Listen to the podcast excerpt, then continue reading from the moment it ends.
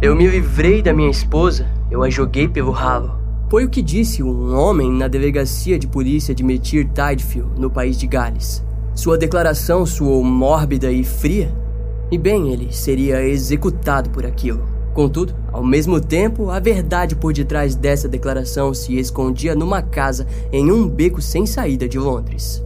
Uma verdade que foi capaz de levar o caso a uma reviravolta chocante para o povo londrino. Mas enquanto isso não acontecia, a pilha de cadáveres só aumentava. Hoje nós vamos a fundo nessa história mórbida e misteriosa.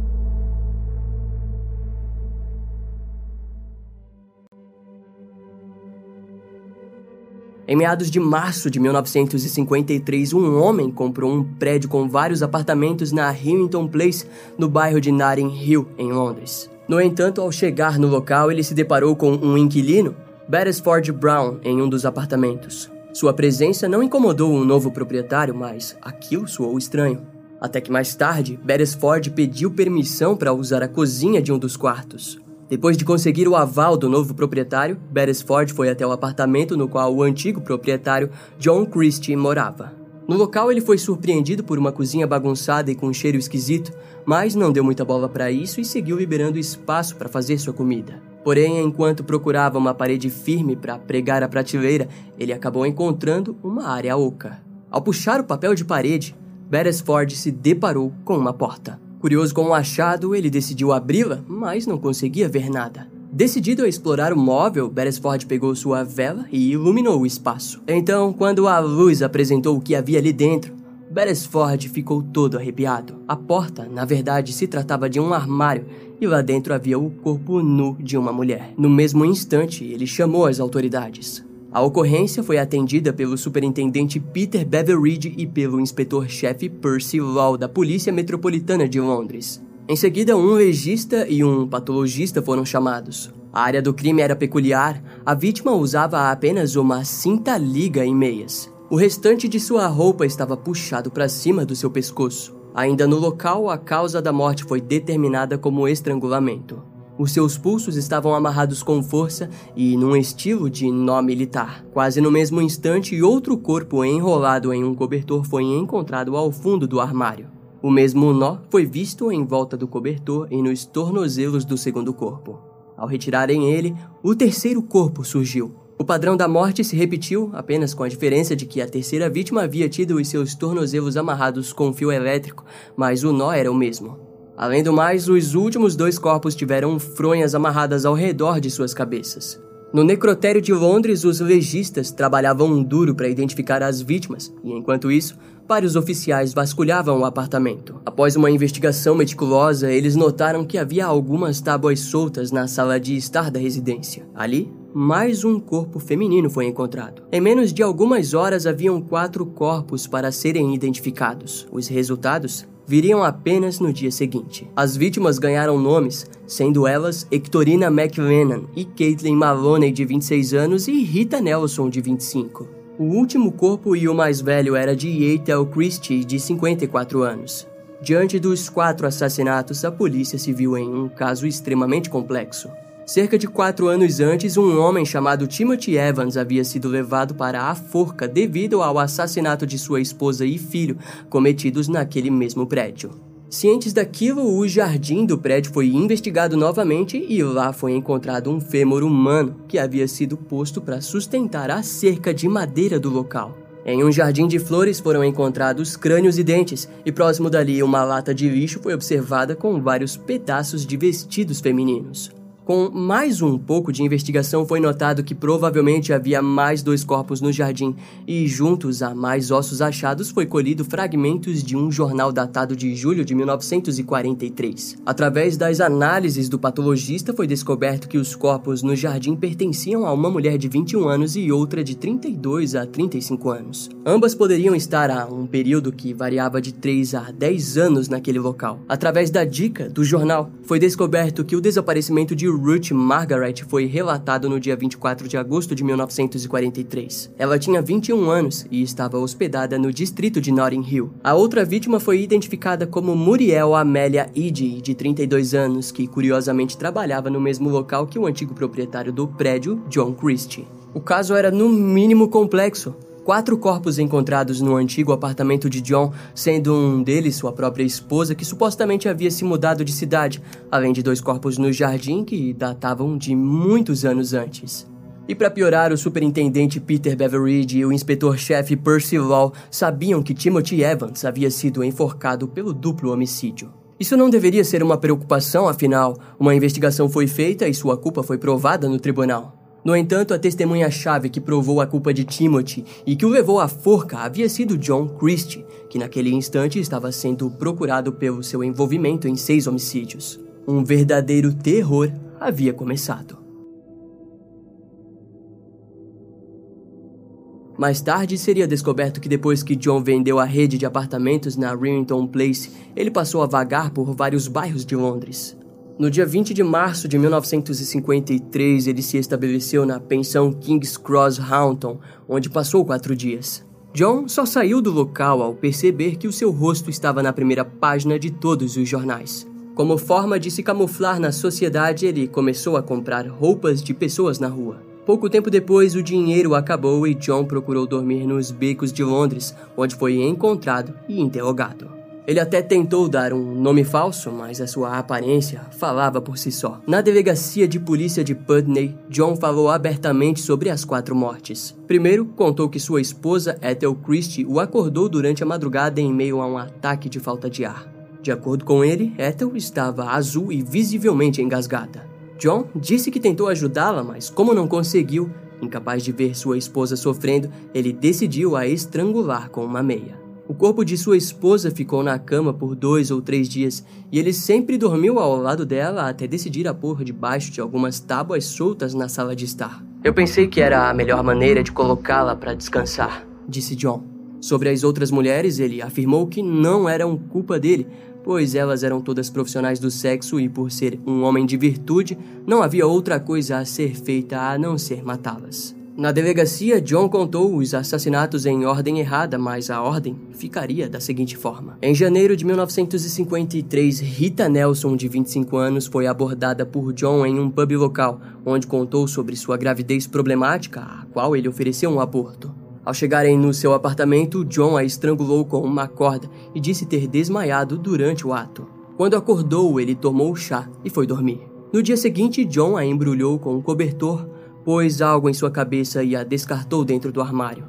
Um mês depois, John encontrou a profissional do sexo Caitlin Maloney, que mais tarde seria descrita como amiga do homem. De qualquer forma, ele a encontrou em um café no distrito de Notting Hill, onde ela contou que estava buscando por apartamentos. John disse para ela que possuía um quarto e depois disso Caitlin jamais seria vista. A mulher foi estrangulada, violentada sexualmente e deixada na mesa da cozinha para que no dia seguinte John tomasse chá com o seu corpo antes de escondê-lo no armário. No mês seguinte, John conheceu Hectorina McLennan, de 26 anos, que procurava, ao lado de seu namorado, um lugar para ficar. De alguma forma, John conseguiu levá-los para o seu prédio, onde deu um quarto miserável ao casal. Sobre esse assassinato em específico existem várias versões, mas a mais plausível é a de que ele tenha convencido a mulher para ir no seu apartamento onde tentou deixá-la inconsciente usando gás de cozinha. Hectorina tentou fugir, mas, nas palavras de John, ele a segurou pelo pescoço e fez pressão suficiente para fazê-la mancar.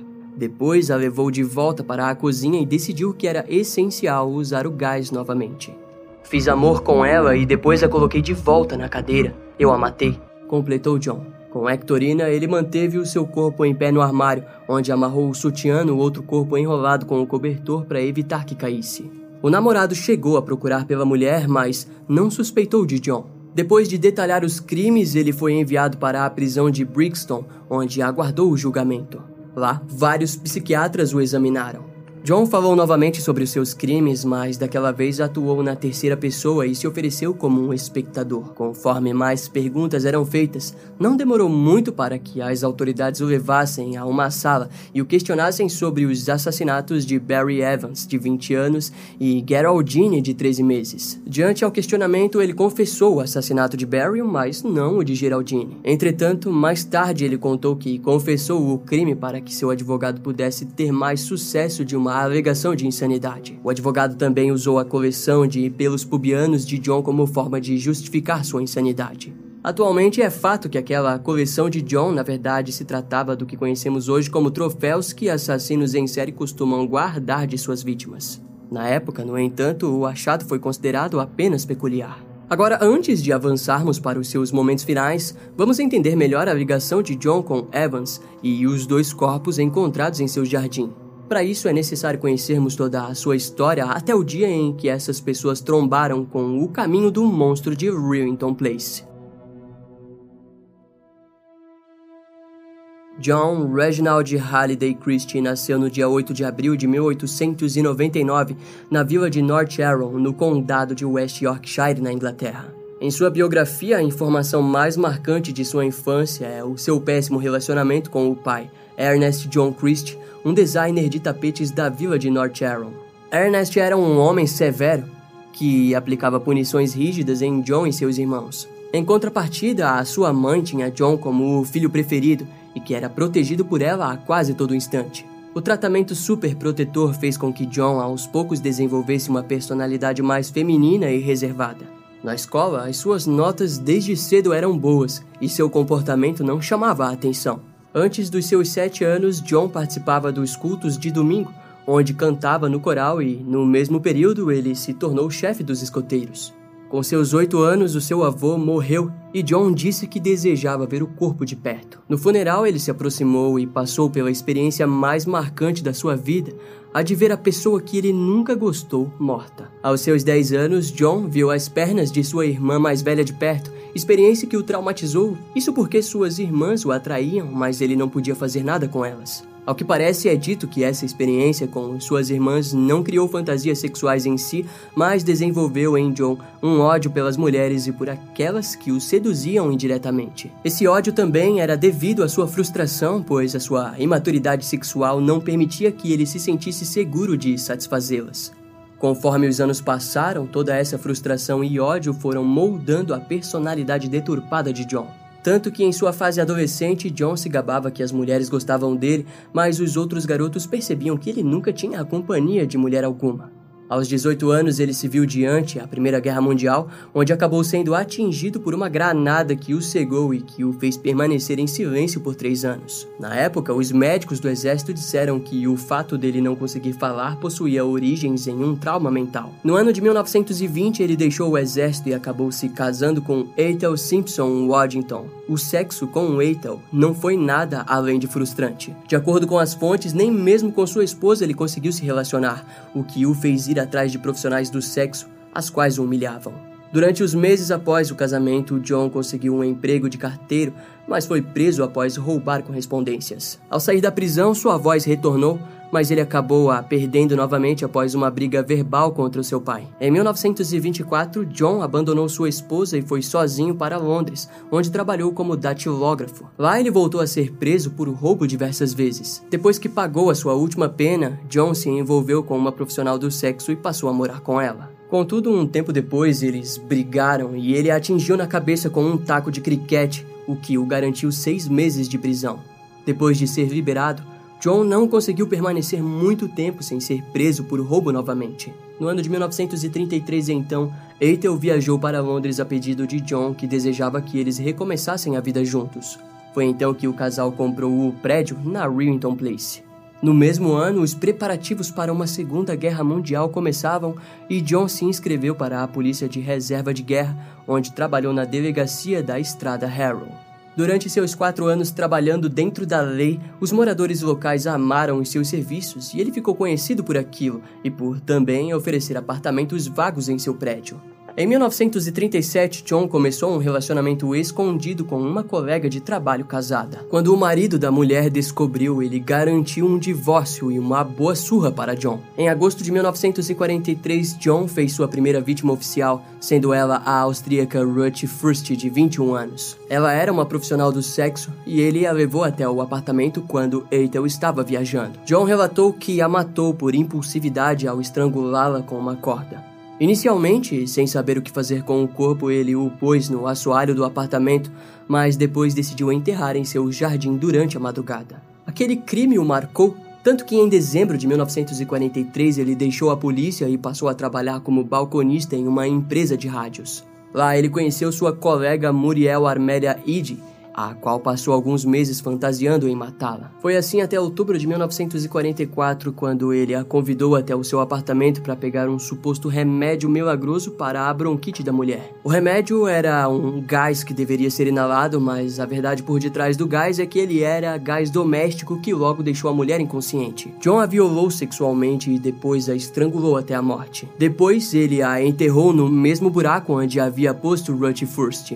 Quatro anos depois, a família Evans, formada por Timothy e Beryl, se mudaram para o apartamento no prédio de John. Beryl Evans tinha 19 anos e Timothy 24 anos. O casal era versátil. Timothy nunca havia sido alfabetizado e dirigia uma van. Segundo fontes, ele pode ser descrito como um homem de baixa estatura e com um temperamento violento. Beryl era uma garota imatura que conheceu Timothy em um encontro às cegas planejado por um dos amigos do casal.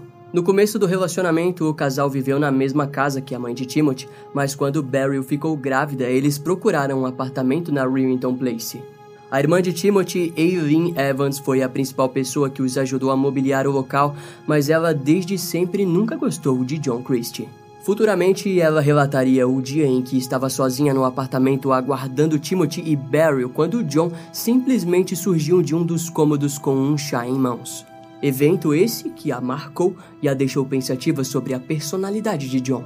Quando o bebê nasceu, o casal a chamou de Geraldine. No entanto, seu nascimento causou brigas entre Beryl e Timothy, que não tinham condições financeiras para cuidar de uma criança. Além do mais, Beryl acabou convidando Lucy Endicott para morar com eles, mas um relacionamento entre as mulheres acabou começando. Na época, os Christie sabiam do relacionamento deturpado de seus vizinhos, mas não se meteram muito. Curiosamente, em meio a tantas brigas, Beryl acabou engravidando novamente. Desesperada, ela tentou inúmeras vezes o aborto, mas sem sucesso. Daquele modo, John ofereceu ajuda para abortar a criança. Beryl era ingênua e, em meio ao desespero, acabou aceitando a ajuda de um homem sem conhecimento médico e com uma ficha criminal desconhecida por ela. Na verdade, em seus olhos, John Christie era apenas um ex-policial com formação médica que ainda carregava um kit de primeiros socorros consigo caso precisasse ajudar alguém. De acordo com o próprio John, ele carregava o kit desde o seu tempo na polícia da reserva de guerra e já havia realizado vários abortos. Timothy, no entanto, foi contra a ideia e achou que havia convencido a mulher de não fazer aquilo. Porém, no dia 7 de novembro de 1949, Beryl conversou com John e marcaram o aborto para o dia seguinte. Quando a mulher chegou, John tentou usar tubos para deixá-la inconsciente, mas fracassou. Em resposta, Beryl acabou entrando em pânico e tentou cancelar o procedimento. John, no entanto, bateu na garota e a estrangulou usando uma corda. Depois de matá-la, ele a violentou sexualmente. Quando Timothy chegou ao tardar da noite em casa, ele encontrou John na escada o esperando. Antes que pudesse questionar a cara de luto de John, o mesmo disse que o aborto não havia funcionado. Ele subiu para o apartamento correndo e na cama do casal, Timothy encontrou Barry morta. Quando Timothy disse que ligaria para a polícia, John alegou que aquilo botaria os dois atrás das grades. Juntos, eles levaram o corpo de Barry para outro apartamento do prédio. Timothy disse que levaria sua filha para ficar com a avó, mas John o persuadiu a deixar Geraldine com ele. De acordo com as fontes, naquela noite John a estrangulou e a pôs junto ao corpo de Beryl. No dia seguinte, John fez com que Timothy vendesse o apartamento e fugisse para o país de Gales, onde sua família vivia. Em seguida, moveu os dois corpos para a lavanderia do apartamento do casal. No dia 23 de novembro de 1949, Timothy já não conseguia mais mentir sobre o paradeiro da sua esposa e filha. E não demorou muito para que Timothy fosse por conta própria na delegacia de polícia da cidade de Tidefield, onde disse que havia matado sua esposa. Em sua confissão, ele informou que Beryl estava morta, mas não conseguia confessar como havia a matado. De acordo com o seu testemunho, sua esposa havia conhecido um homem que deu remédios para o aborto, mas disse para ela não os usar. Contudo, pouco tempo depois encontrou sua esposa morta e disse que se livrou do corpo. A história macabra foi recontada pela polícia do país de Gales, que havia entrado em contato com o distrito de Notting Hill em Londres. Eventualmente, Timothy tentou contar a verdadeira história que John Christie havia matado sua esposa durante um aborto, além de alegar que John de alguma forma havia se livrado de sua pequena Geraldine. Durante as investigações, o jardim da rede de apartamentos na Rillington Place foi analisado, mas nenhum vestígio foi encontrado. A polícia metropolitana de Londres viria a ser duramente criticada pela má condução dessas buscas, que deveria ter causado a prisão de John antes de ele ter matado mais quatro mulheres. Mais tarde, Timothy foi levado para interrogatório e acusou novamente John, que ao ser interrogado contou uma narrativa diferente. Nas palavras de John Christie, Timothy Evans era o pior marido do mundo. Ao mesmo tempo, o corpo de Beryl acabou sendo encontrado na lavanderia do prédio, amarrada em uma toalha de mesa. O corpo de Geraldine seria encontrado no assoalho próximo à porta, debaixo de uma madeira solta. O patologista do Ministério do Interior, Donald Tier, ficou responsável por examinar os corpos. Em sua análise, ele disse que Beryl havia sido nitidamente espancada com as mãos e estrangulada com uma corda. Donald disse que, embora houvesse ferimentos na vagina de Beryl, não haviam vestígios de que ela havia ingerido algo com um intuito de aborto. Assim, devido à falta de evidências da história do aborto, os investigadores acabaram acreditando que Timothy havia espancado e estrangulado sua esposa em meio a um surto de raiva. Em Londres, ele foi preso acusado de assassinato e, na mesma noite, Timothy confessou os assassinatos e disse que matou sua mulher por razões financeiras. Curiosamente, jamais foram encontradas provas físicas que ligassem Timothy aos assassinatos, a não ser a confissão. Anos depois, as declarações da polícia e os registros indicariam que muitos relatórios haviam sido editados para garantir a condenação de Timothy Evans. No dia 11 de janeiro de 1950, Timothy foi julgado por duplo homicídio. A acusação apresentou o caso como um evento isolado, onde um marido deprimido acabou com a sua família por pura frustração pessoal. No tribunal, John testemunhou contra Timothy. E, curiosamente, o advogado de John, Malcolm Morris, havia lido as análises da autópsia que descreviam violência sexual pós-mortem, o que, para ele, conectava John ao crime, mas ele propositalmente ignorou esse item. No tribunal, a equipe de defesa de Timothy insistiu que John havia feito aquilo mas Malcolm Morris sabia que jamais conseguiriam culpar o seu cliente. Em seu testemunho, John se apresentou como um homem manso de voz baixa que estava lá para se defender de alguém que o culpava por crimes hediondos. O seu papel no tribunal o garantiu um olhar misericordioso pelo júri, que em menos de 40 minutos de deliberação condenou Timothy Evans por duplo assassinato. A sua sentença foi a morte. Timothy chorou desesperado no tribunal enquanto do lado de fora os familiares do homem chamavam John Christie de assassino. Aquilo causou uma grande cena, tanto que Ethel Christie defendeu seu marido a plenos pulmões, sem ao menos imaginar que um dia o seu destino seria parecido. No dia 9 de março de 1950, Timothy Evans foi enforcado e o seu caso foi oficialmente encerrado. Quase dois anos depois, no dia 11 de dezembro de 1952, Ethel desapareceu. John contou diversas histórias de que sua esposa havia se mudado e conseguido um novo emprego em Sheffield e logo ele a seguiria. Em janeiro de 1953, ele vendeu todos os móveis, a propriedade, sua aliança e um relógio de Ethel. Em seguida, John falsificou a assinatura de sua esposa e sacou todo o seu dinheiro no banco e depois respondeu várias cartas de seus parentes até finalmente desaparecer. Os vizinhos em Rillington Place só voltariam a ouvir o nome de John Christie depois de sua prisão sob acusação de seis assassinatos brutais no fim de março de 1953. O julgamento começou no dia 22 de junho de 1953 no Old Bailey, o mesmo tribunal em que Timothy Evans foi sentenciado à morte. O juiz Finemore, ao lado do procurador-geral Lionel Held, procuravam uma sentença de morte. A defesa, no entanto, lutaria pela inocência por insanidade. O julgamento ocorreu sob a acusação do assassinato de Ethel Christie.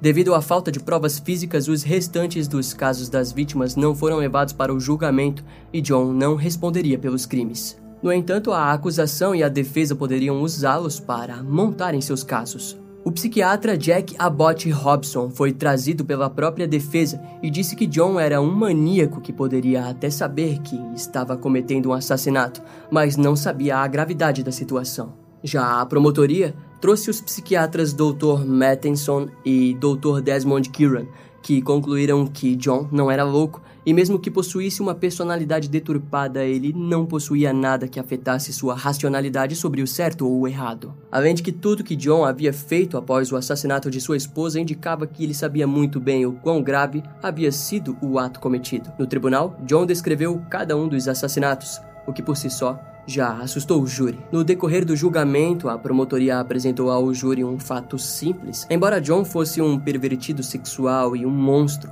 aquilo não fazia dele um louco. Após uma deliberação de uma hora e vinte minutos, John Christie foi considerado culpado e sentenciado à morte por enforcamento pelo assassinato de Ethel Christie. No dia 15 de julho de 1953, John foi enforcado na prisão de Pentonville, em Londres. Após a sua morte, o Estado designou John Scott Henderson para investigar o caso da morte de Barry e Geraldine Evans, pois era de interesse público se o governo havia ou não executado um homem inocente.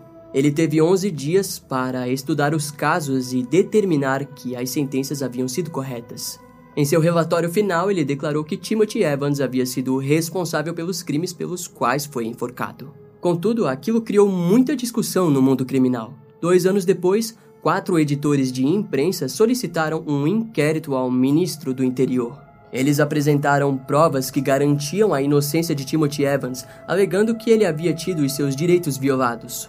A conclusão do inquérito era de que Timothy havia estrangulado sua esposa, mas não sua filha ou seja, John Christie havia assassinado Geraldine Evans. Em resultado, no ano de 1966, o Supremo Tribunal inocentou Timothy Evans do assassinato de sua filha. Em 1971, o filme 10 Rivington Place foi lançado, que trouxe toda a história do caso à tona, o que também causou interesse público no veredito do julgamento de Timothy Evans. Mesmo assim, ele permaneceu nas sombras até janeiro de 2003, quando o ministro do Interior concordou com um erro judicial e indenizou os familiares restantes da família Evans, sendo ela sua irmã Aileen Ashby e a meia-irmã Mary Westlake. A condenação e execução de Timothy Evans pelo assassinato de sua filha foi injusta e um erro judiciário. E não há provas para implicar Timothy Evans no assassinato de sua esposa. Ela provavelmente foi assassinada por John Christie, disse o assessor do Ministério do Interior Lord Brennan. Desde o enforcamento de John Christie, os investigadores acreditam que, com base em sua coleção de pelos pubianos, ele possa ter feito ainda mais vítimas. Entre toda sua coleção, apenas o pelo de sua esposa combinou com um encontrado entre eles. Em outras palavras, significa que haviam vários outros casos que John Christie levou consigo para o túmulo. Ao que parece, devido à sua posição de policial durante a guerra, aquilo poderia ter facilitado para que ele cometesse assassinato e sem ninguém perceber. Tornando-se assim um dos assassinos mais infames da história criminal da Inglaterra, que conseguiu até mesmo enganar a justiça culpando um homem inocente antes de ser finalmente descoberto e julgado. Esse caso vai ficando por aqui. Eu espero que você tenha gostado.